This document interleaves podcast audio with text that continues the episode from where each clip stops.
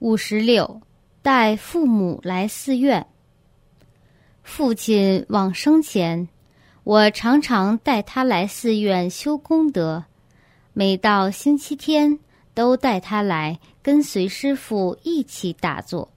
回家前，必带他到法身舍利塔，并对他说：“如果父亲您发生了事故，要来绕塔，因为。”塔内塔外都有镌刻父亲名字的佛像，父亲每每都沉允了，直到他临终安详往生，享年七十四。